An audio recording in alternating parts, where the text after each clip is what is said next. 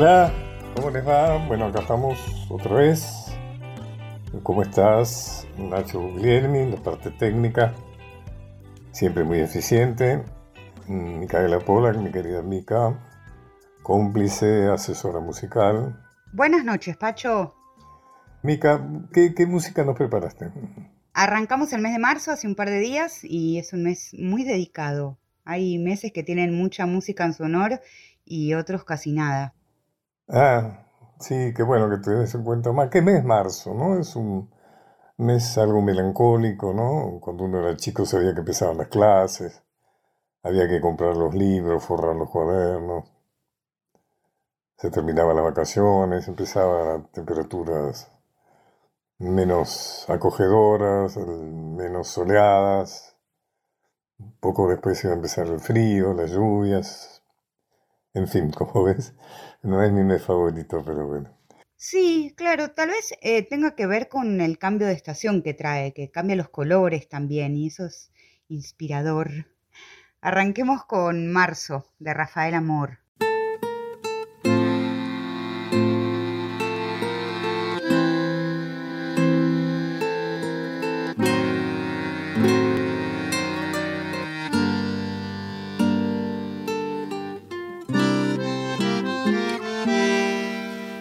Lluviecita que moja la vereda, viene la tarde del río oliendo a barro. Un árbol solitario allá en la esquina, verde mojón de alas de mi barrio. Llora su lagrimón, seca resina la herida de un corazón tallado. El otoño no puede confundirse, amarillando la luz en Buenos Aires. Una hoja seca por el agua turbia, hacia una alcantarilla va de viaje también en abril hay mariposas de guardapolvos blancos por las calles. ¿Cuánto hace que no estamos juntos? Vos el otoño y yo, madre. Somos del mismo azul, melancolía del mismo gris, mi Buenos Aires.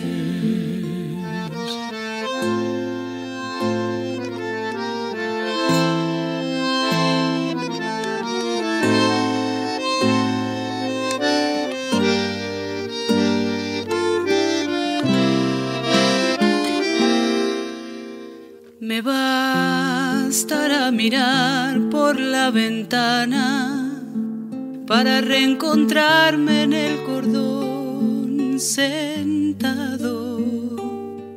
Qué sé yo qué pensaba cuando vive, cosas que con el tiempo se han borrado, figuritas que perdí por el camino o que por repetidas he cambiado. Este otoño me trajo nuevamente aquella ropa oliendo a naftalina. Mamá guardando otro verano en el ropero, los dictados, la barra de la esquina, dos trenzas, las miradas cómplices y un primer beso con gusto a mandarina.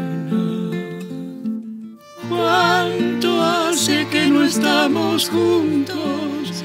Vos el otoño y yo, madre. Somos del mismo azul, melancolía, del mismo gris Buenos Aires.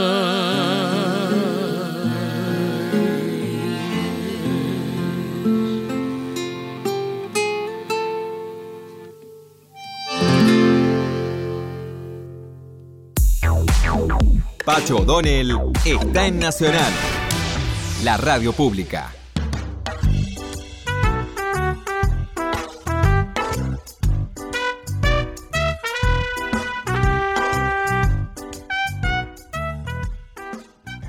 Vamos a hacer una efemérides por un personaje que vos sabés que yo escribí el primer libro que se escribió sobre él. La primera referencia sobre ella, la referencia, primera referencia es la samba ¿no? de Luna y Ramírez. Pero el primer libro que yo escribí justamente por estar viviendo temporariamente en Bolivia y tuve acceso a mucho material historiográfico, que es Juana, Juana Zurruy de Padilla. Y hoy, 3 de marzo de 1816, ella se produce la eh, batalla, el combate de Villar, donde eh, Juana, al frente de su división, de, de, inclusive de Amazona, que tenía muchas amazonas y muchas mujeres, vence al, a las fuerzas mucho más poderosas, mejor armadas, mejor entrenadas del general Laera, eh, justamente en el combate de Villar. Y le quita algo importante en términos de la guerra entonces, tenía un valor muy significativo, es que les quita el estandarte, la bandera, es decir, ataca al abanderado y le arrebata la bandera.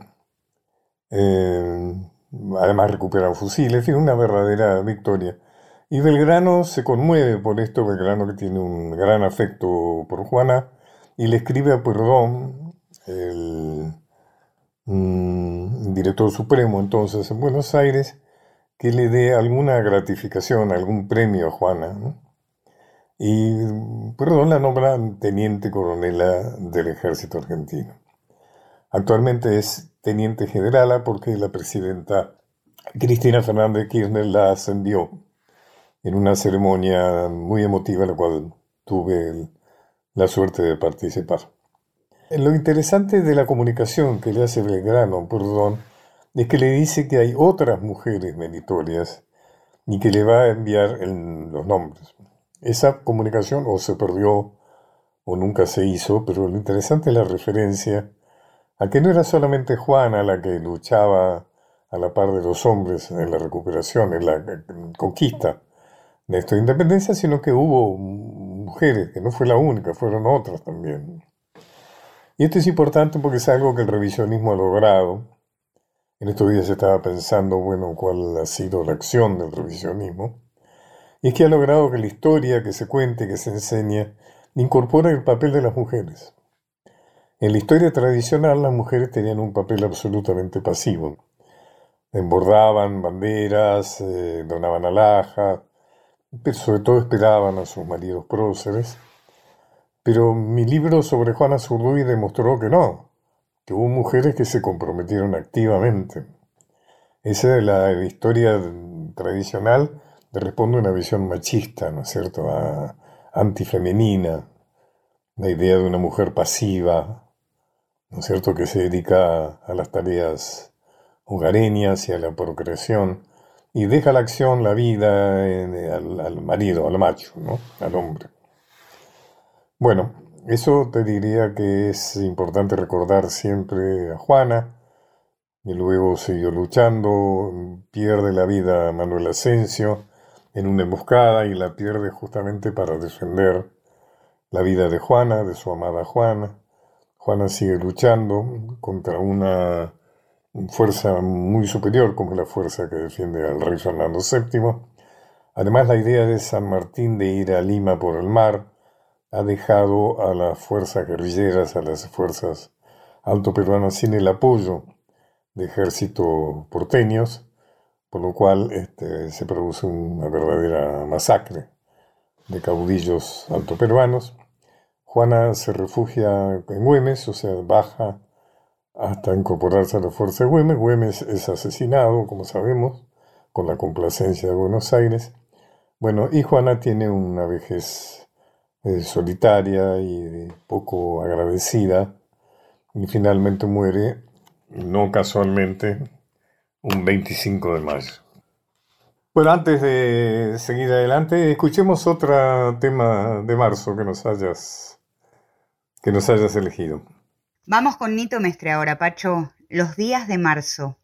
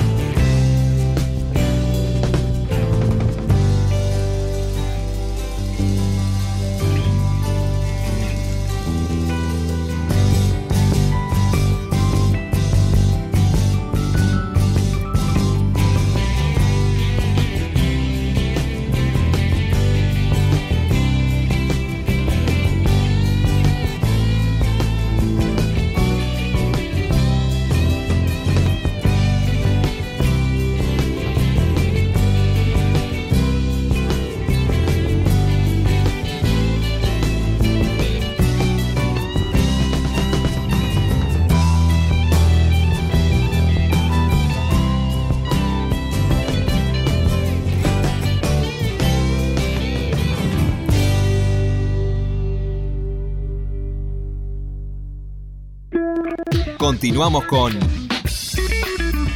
Los Caminos de Pacho O'Donnell.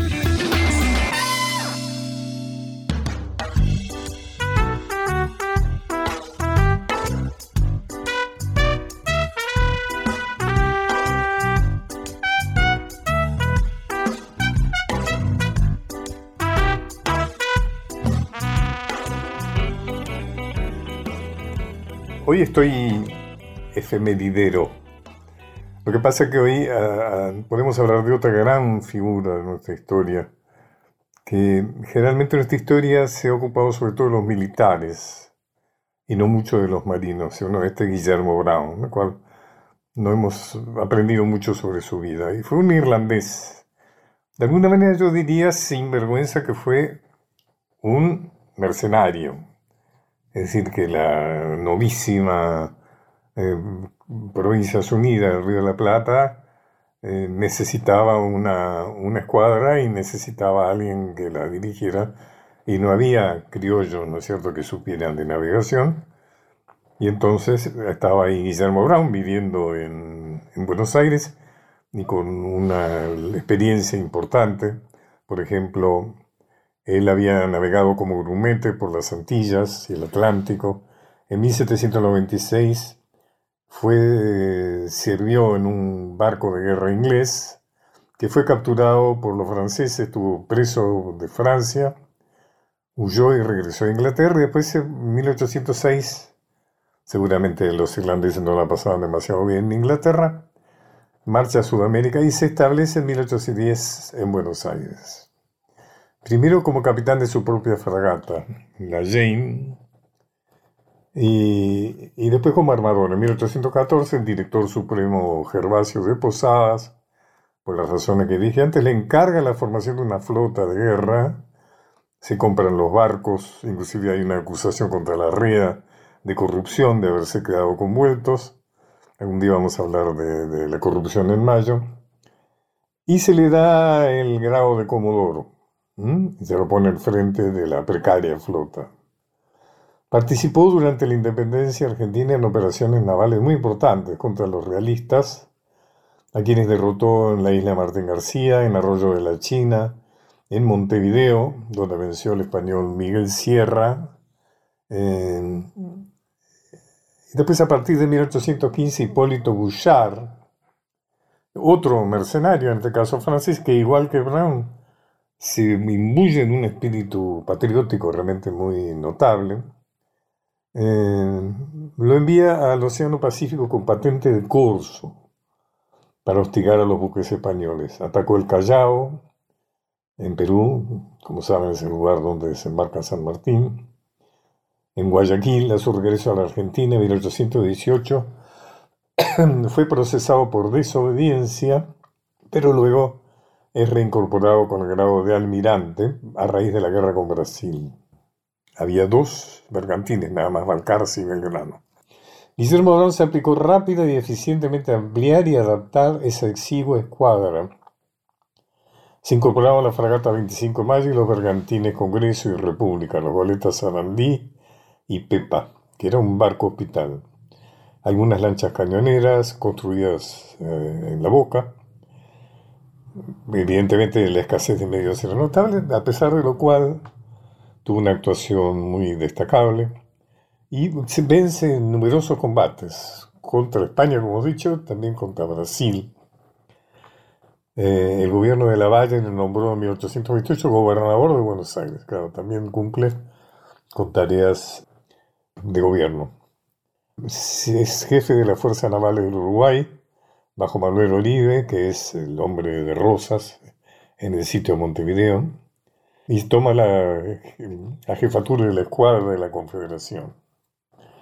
Alberti, cuando se encuentra con Rosas, dice, usted debería decir quiénes son las personas que colaboraron con usted. Efectivamente, fue Guillermo Brown, San Martín le da su sable, eh, Alvear, una gran cantidad de próceres eh, reconocidos en nuestra historia que jugaron a favor de Guido.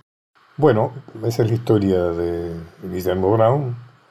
Eh, también en el avance, en el ataque franco inglés en épocas de Rosas, en 1845, derrota a la flota escuadra dirigida nada menos que por Garibaldi.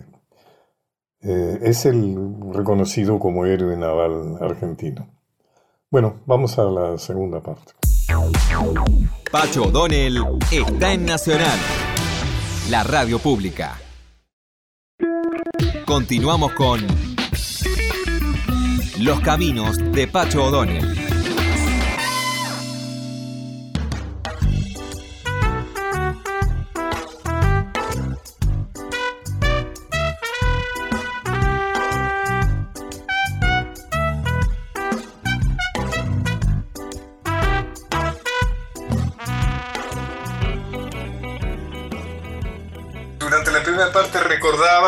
Creo que hay un tema de Mercedes Sosa, ¿no?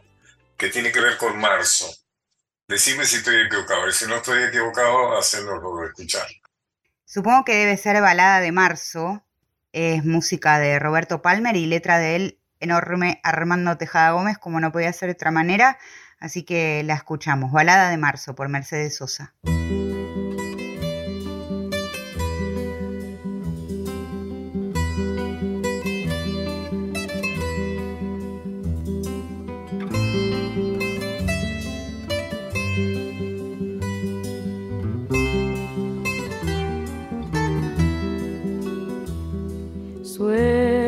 Las tardes de marzo llover, lenta y de niebla se esconde la luz, pisando el exilio del atardecer, recuerdo un aroma de lluvia y ayer, lejos de marzo no suele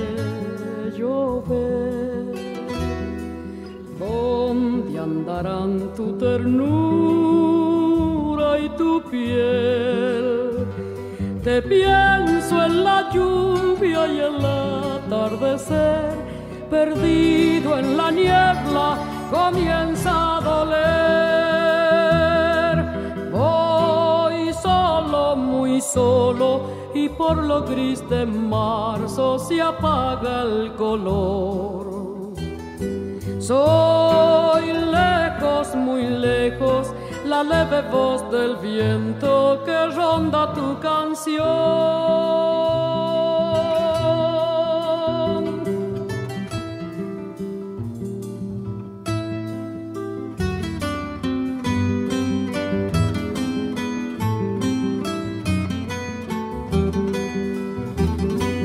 Soy lejos, muy lejos, la leve voz del viento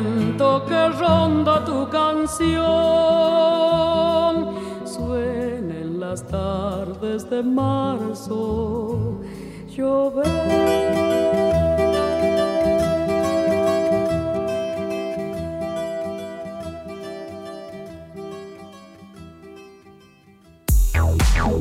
Pacho O'Donnell está en Nacional, la radio pública.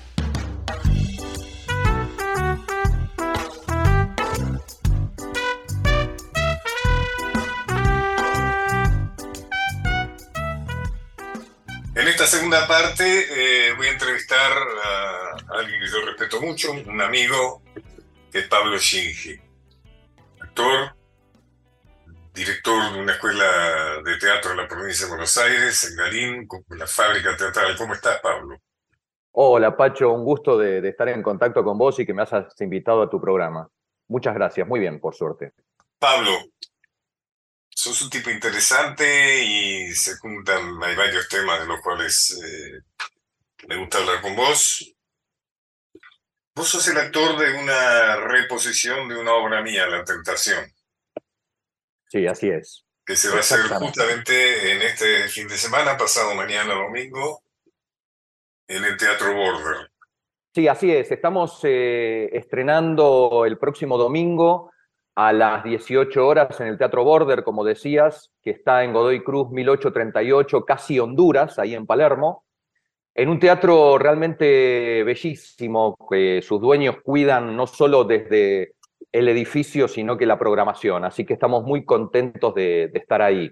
Y como eh, vos bien sabés, estuvimos en giras, no solo en la provincia de Buenos Aires, eh, por, la, por, por todo el país, y además estuvimos en España en noviembre del 2022. Eh, así que estamos muy contentos con, con todo lo que está sucediendo con la tentación. Así que una vez más volvemos y arribamos a la ciudad de Buenos Aires este La domingo. Tentación es una obra que tiene mucha historia, es una obra de la cual yo estoy contento. Se estrenó en el 2007, en julio del 2007, el día que nevó en Buenos Aires. Exactamente, el 9 de julio. Y en, ese tiempo los actores eran Raúl Rizzo y Juan Palomino. Después, Juan, lo sustituiste vos a Juan y desde hace muchos años, con ese gran actor, gran tipo, gran compañero que es Raúl Rizzo, la vienen haciendo ininterrumpidamente a lo largo de los años y haciendo giras y demás.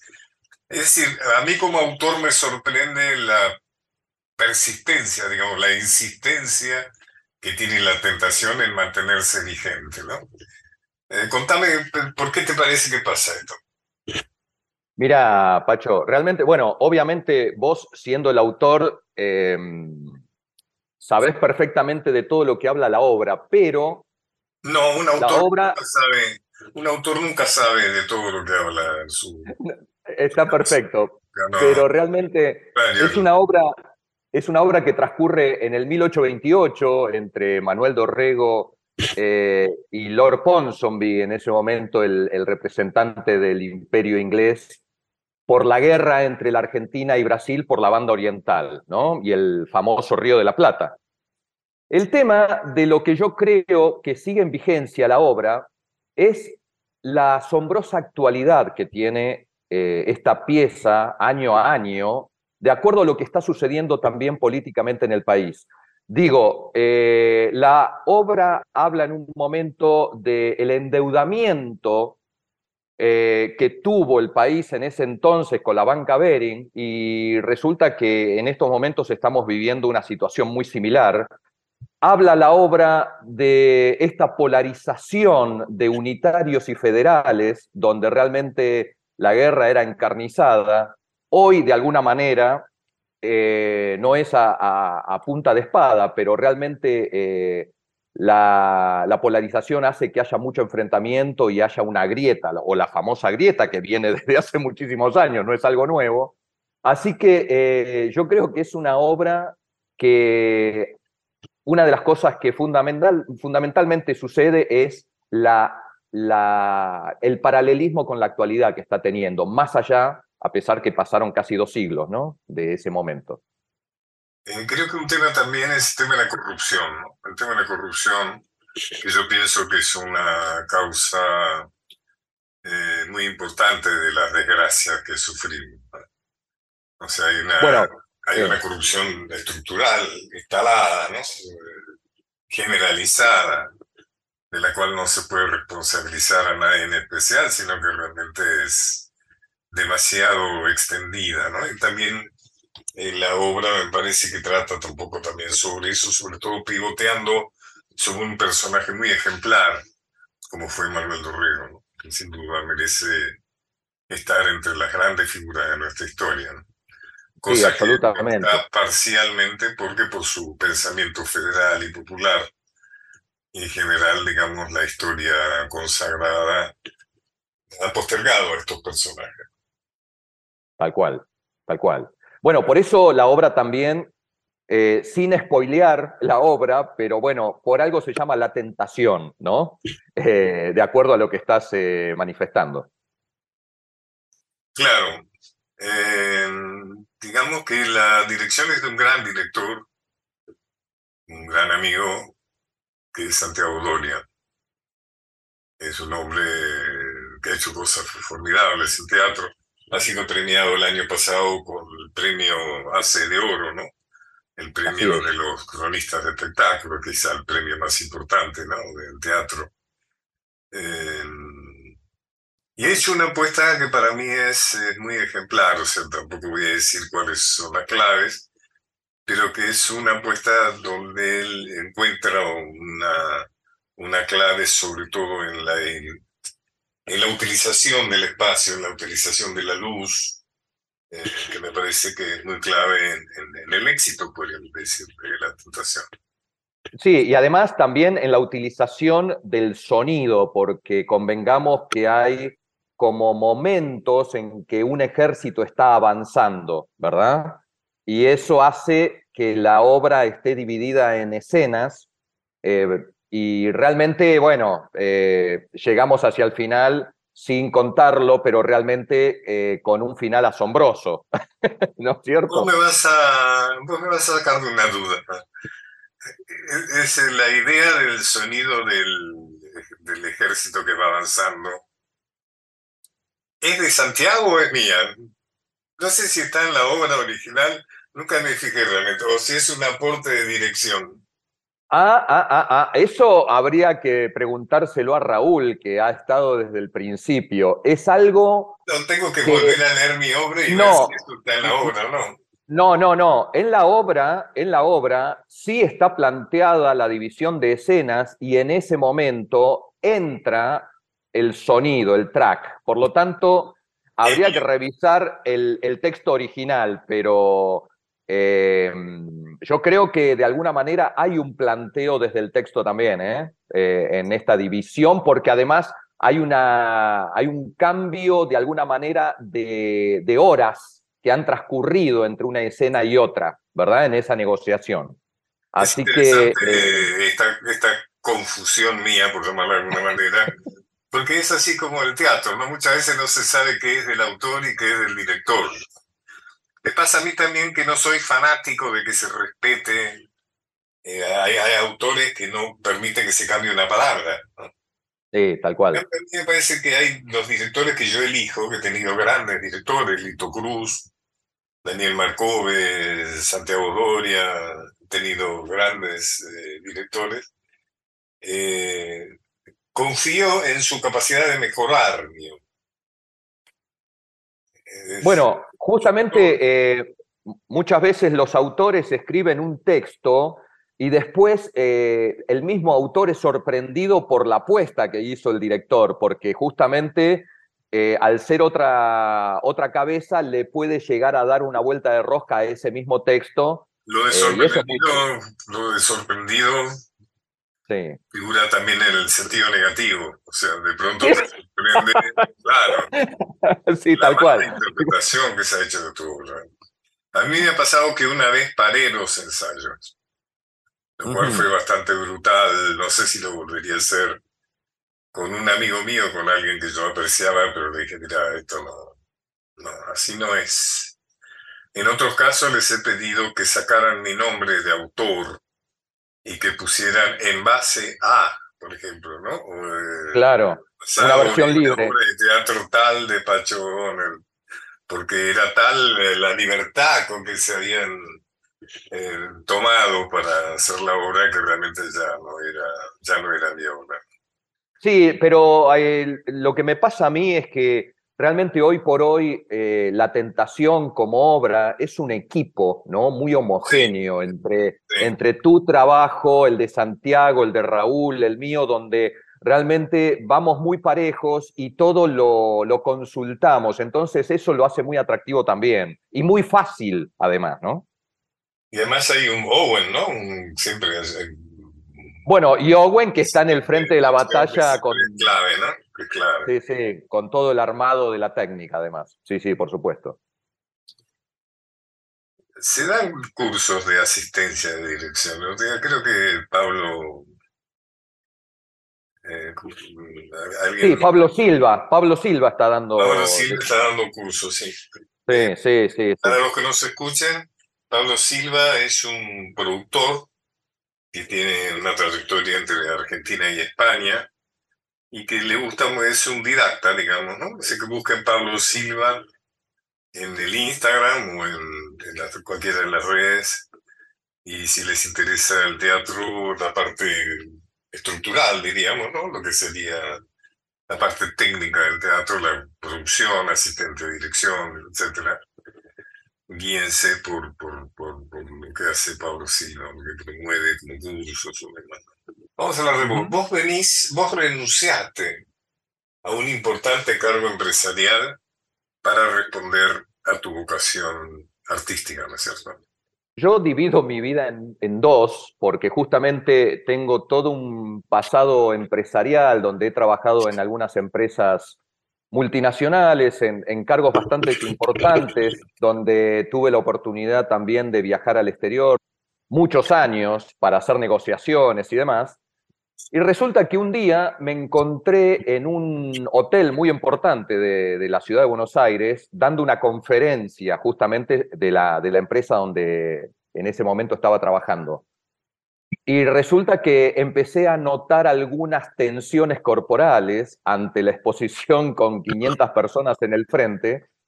Y dije, bueno, tengo que trabajar esta situación porque estaba en un pedestal, agarrado así en los costados, pero ese pedestal me tapaba el cuerpo. O sea, yo venía bien de palabra, pero de cuerpo muy tenso. Así que en ese momento empecé a estudiar teatro y la pasión fue tal que me llevó aproximadamente unos tres o cuatro años más para absolutamente abandonar las empresas y dedicarme exclusivamente al teatro. ¿Con quién empezaste eh, la formación? Bueno, la formación tuve varios grandes maestros como Patricia Palmer, como Daniel Marcove, como el Indio Romero, Rubén Schumacher, Santiago Doria. Eh, em, realmente han sido muchos eh, maestros muy importantes que cada uno de ellos con sus pedagogías me han dejado eh, siempre muchas cosas positivas, ¿no? Que es lo que justamente yo también utilizo para la formación que dicto en mi escuela, en la fábrica teatral que está en Garín. De eso vamos a hablar. ¿Cómo es eso de montar una escuela de teatro en la provincia de Buenos Aires, fuera de la capital? Sí, Garín, eh, bueno, en Ga- Garín. Ga- Garín está en el kilómetro 39 de la Panamericana, o sea, en la zona norte de la, Del de ramal Escobar. Exactamente, donde eh, hay escuelas de teatro por la zona, pero realmente eh, yo lo que le quise dar a esta escuela es la posibilidad de producir teatro.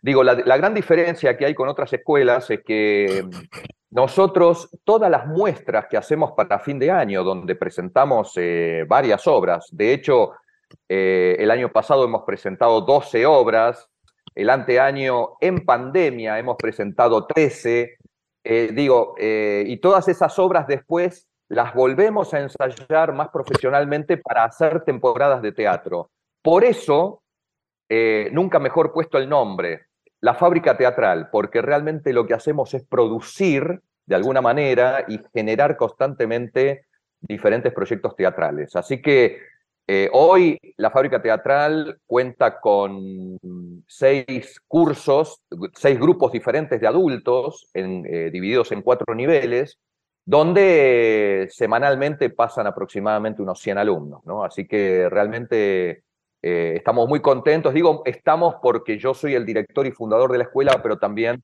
hay un profesor que trabaja conmigo que se llama Marcos Marconi, que, él también se encarga de varios de los grupos que, se dictan en esta escuela. Ahí se nota tu, antecedente empresarial, ¿no? Porque tengo la impresión de que tenés una escuela que está muy bien organizada, bien planteada. ¿m? Bueno, a mí me ayudó mucho el haber tenido esa, esa previa, digamos, porque yo además, por tener sangre japonesa, naturalmente soy organizado. Yo no sé si todos los japoneses son organizados, pero por lo menos menos mi cliché, por lo menos ese cliché. Exactamente. Entonces, eh, soy puntual, cosa que también eh, se, se- se le, se le endosan a los suizos y a los japoneses. Pero digo, el tema es que realmente eh, a mí el, el antecedente empresarial me ayudó para no solo ser muy organizado y planificado ante todo, porque obviamente, para darte un ejemplo, yo la semana que viene empiezo con las clases, ¿está bien? De las, las clases anuales de este año. Y tengo un cuaderno anillado. De hecho, eh, mira, si yo te muestro ahí, tengo cuadernos anillados eh, donde yo tengo organizada desde la primera clase hasta la clase 42, que es la última clase en diciembre. Todas las clases las tengo escritas. Entonces, eh, obviamente que año a año van me- mejorándose, van intensificándose en cada uno de los grupos, pero a veces mi TOC me lleva a ese nivel de organización, ¿no? Eh, ¿por qué no decís eh, cómo puede hacer la gente para poner en contacto contigo? Sobre todo la gente de la zona norte, digamos, de Pilar, de, de Escobar, de Garín, que le puede interesar la, la experiencia de participar de una experiencia de formación actoral. ¿Cómo se Bien. conectan contigo?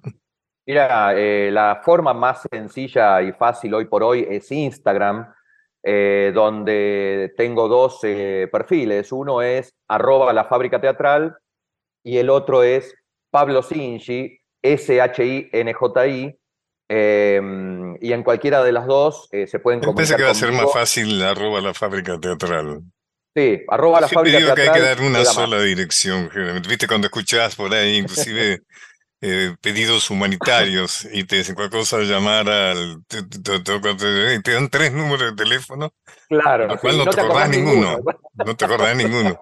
O si no te dan el CBU del, de la cuenta. Y, bueno, no, digamos la fábrica, lo que, la fa- arroba la fábrica teatral, así más, más fácil. Exactamente. Escúchame, ¿por qué la gente se, se anota en la fábrica teatral? ¿Qué busca? Mira, eh, en realidad yo eh, siempre cada llamado o cada comunicación con una intención de averiguar qué significa estudiar teatro, yo organizo siempre una entrevista personal, nada mejor que me conozcan y además conocer a la persona para poder explicarle personalmente todo lo que significa estudiar teatro en la fábrica teatral. Eh, vienen, eh, la, averiguación vienen, digo, gente eh, profesionales, abogados, psicólogos y demás que tienen quizá un trato con gente asiduamente, vienen con otros objetivos como buscar un lugar de esparcimiento, formarse como actores o actrices, incluso, incluso hasta vienen en búsqueda de una actividad artística terapéutica, cosa que yo digo el teatro no es terapia. Ayuda, ayuda con algún tipo de ejercicios y demás, pero yo no puedo garantizar esos resultados, que vos muy bien sabés, además, eh, por tu profesión, pero eh, realmente eh, la búsqueda es muy variada. Lo que pasa es que lo que yo sí les, les confirmo es que durante los dos primeros años puede ser compatible para cualquier objetivo pero la fábrica teatral a partir del segundo año empieza a tener un objetivo, que es formar actores y actrices. Por lo tanto, todos ya saben que cuando empiezan en la fábrica teatral van a tener esa experiencia de poder subirse a un escenario. ¿no? Además, eh, algo importante, Pacho, y tengo la suerte que vos conozcas, nosotros tenemos nuestro propio teatro también, donde presentamos todas nuestras obras, eh, así que realmente con eso estamos muy felices porque hemos de alguna manera eh, podido cumplir el sueño, ¿no? Que, que o sea que como recién cuando dijiste mi profesión, a mí siempre, ¿cuál es mi profesión, no? me he dedicado en la vida a, hacer caso a mis distintas vocaciones. Eh, y últimamente estoy trabajando mucho el tema de la vejez. Y vos sabés que científicamente está demostrado que el socializar, para todas las edades, pero especialmente para la vejez, es extraordinariamente importante. Es decir, no es que es bueno, es, está científicamente demostrado, por ejemplo, que los viejos y viejas que socializamos vivimos promedio cuatro años más. Absolutamente. Estamos más sanos, tenemos mucho mejor sistema inmunológico. O sea que la, la, la soledad, es algo que no ayuda, que no sirve. Bueno, algunos saben estar solos, pero en general, algo que hay que decirle a, un anciano, una anciana, salí y juntate con otros. Y pienso que en ese sentido el teatro, lo que llamamos teatro, que es una denominación bastante arbitraria, porque los estudios de teatro en realidad por ahí estudias para trabajar en televisión o en cine o no, no, no, no exclusivamente en teatro. Pero además la mera experiencia de socializar, por lo menos para las personas mayores, es extraordinariamente positiva. Me pregunto si tenés grupos para mayores. Mira, em, eh, eh, todo lo que estás diciendo es tal cual, porque yo te voy a dar un ejemplo. Yo tengo una alumna, no, no solo es una alumna, sino que es una actriz, porque se llama Perla. Perla tiene 83 años. 83. 83. Eh, y en este momento yo le le, le di el objetivo y el desafío de hacer un unipersonal. Un unipersonal estamos hablando de una obra de unos 50 o 60 minutos donde está sola en el escenario, ¿se entiende? Con, con 83 años y con un texto donde durante todo ese tiempo va a estar sola. Por lo tanto, digo, no solo el hecho de socializar, porque ella es parte de un grupo, va a ensayar un unipersonal, pero dentro de un grupo de 20 personas, ¿está bien? La socialización está constantemente, recibe devoluciones de compañeros en relación a lo que está planteando en, escena, pero además estudia un texto de 40 páginas, Pacho. Sí, sí. Y, todo eso... Yo, suelo decir que la vejez no es una condena, sino que es un desafío, ¿no es cierto? Y ese es un desafío de Perla, ¿no? O sea, bueno, creo que se va a sentir muy bien de poder hacerlo. No, y además eh, eh, es y además queda claro que, lo, que los viejos tenemos, estoy hablando desde mis 81 años, eh, tenemos capacidades que la sociedad no termina de reconocernos. Fíjate vos, yo estaba dando un ejemplo, estoy escribiendo un libro sobre ese tema. Por ejemplo, cuando se supone que los viejos, me gusta usar la palabra viejo, vieja, lo uso con mucha libertad, pero digamos, las personas mayores, se supone que tenemos dificultades con, la, con el Internet, ¿no? Con todo lo que es digital. Tal cual. sí. Y esa es una construcción viejista, prejuiciosa, porque no tenemos por qué tener dificultades. Lo que pasa es que los viejos también somos viejistas. Es decir, nosotros mismos nos convencemos, no, Internet, no, eso es, eso es de los jóvenes. La experiencia es que si realmente querés aprender verdaderamente a manejar las redes y a escribir en tu laptop y demás, estás plenamente capacitado para hacerlo. O sea que los mismos viejos tenemos que superar los prejuicios viejistas, ¿no es cierto? Absolutamente. Y por eso Y- estoy y seguro que Perla va a poder hacerlo. Seguramente lo va a poder. Y lo va a hacer bien. como, como, lo, como lo haces vos con las redes, que tenés una, una cancha absolutamente cotidiana, Perla también lo tiene porque ha- habla de su tablet, del iPad y de la computadora y lo hace todo. De hecho, ayuda a amigas que son mucho menores que ella haciendo Claro. conexiones de internet, ¿no? Mi querido Pablo Shinji, ha sido muy interesante. Bueno, te- Bueno. nos deseo suerte pasado mañana en el estreno de La Tentación en el Teatro Bueno. Border. Repetime la dirección, Godoy Cruz. Godoy, Godoy Cruz, 1838, Godoy Cruz y Honduras. Eh, a las así 18 que horas, todos los, la- todos los domingos a las 18 horas. A las 18 horas las entradas se pueden obtener a través de Alternativa Teatral, ingresando a, a La Tentación. Y para mí es un placer, eh, Pacho, realmente que me hayas entrevistado, que, que hayamos podido hablar sobre la obra y sobre la fábrica teatral. Así que muy agradecido por todo. No, no, está muy bien. Em, recordemos también que la gente que se quiera acercar a la fábrica teatral es arroba la fábrica teatral. ¿Mm? Así Bueno, es. Pablo Shinji, Mica, nos vamos a, ¿qué te parece si nos despedimos con Aguas de Marzo, de Elis Regina y Jovín, nada menos? Imposible que faltara esa canción hermosa en un programa musicalizado en marzo. Nos vamos con eso hasta el viernes que viene entonces. Y bueno, a todos, hasta el próximo viernes, 21 horas. Muchas gracias por acompañarnos siempre. Nacho Guglielmi, por tu talento mm, científico para poder manejar bien la parte técnica de este programa. A Daniel Marcover, su asesoría. Y a todos, hasta el próximo viernes y muchas gracias.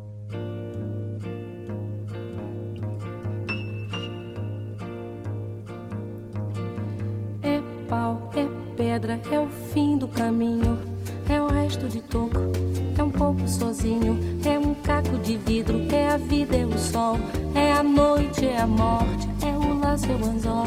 É peroba do cão, É o nó da madeira, é o matita pereira, É madeira de vento, da é um ribanceira, mistério profundo. é o queira ou não É queira, o vento ventando, é o fim da ladeira, é a viga, é o vão, festa da comida.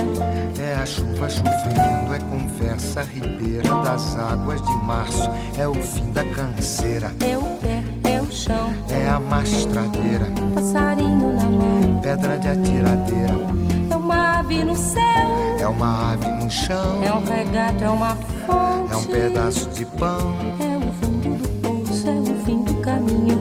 No rosto desgosto, é um pouco sozinho. É um estrepe, é um prego,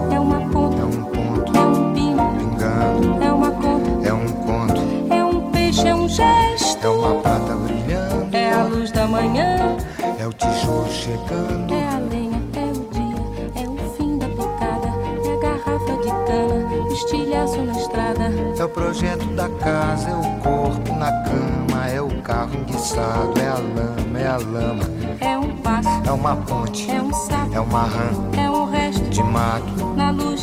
da manhã. São as águas de março fechando o verão. É a promessa de vida no teu coração.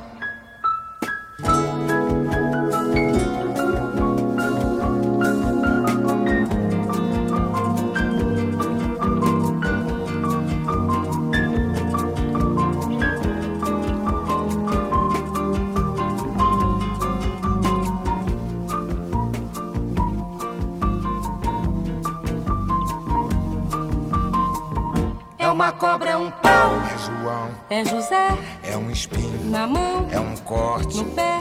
São as águas de março. Fechando o verão. É a promessa de vida no teu coração. É pau. É pedra. É o fim. Do caminho. É um resto. De topo. É um pouco. Sozinho. É um passo, é uma ponte. É um sapo, é uma rã. É um belo horizonte. É uma febre terçã. São as águas de março. Fechando o verão. É a promessa de vida no teu coração. Pau. Edra. Inho. Peixe. Coco. Oco. Inho. Acro. Hidro. Ida. Ó. Urte. Horte. Aço. Sol. São as águas de março. Fechando o verão. É a promessa de vida no teu coração. bada baha badi baziza zaza ziza azana mienya andan dede badan dede badan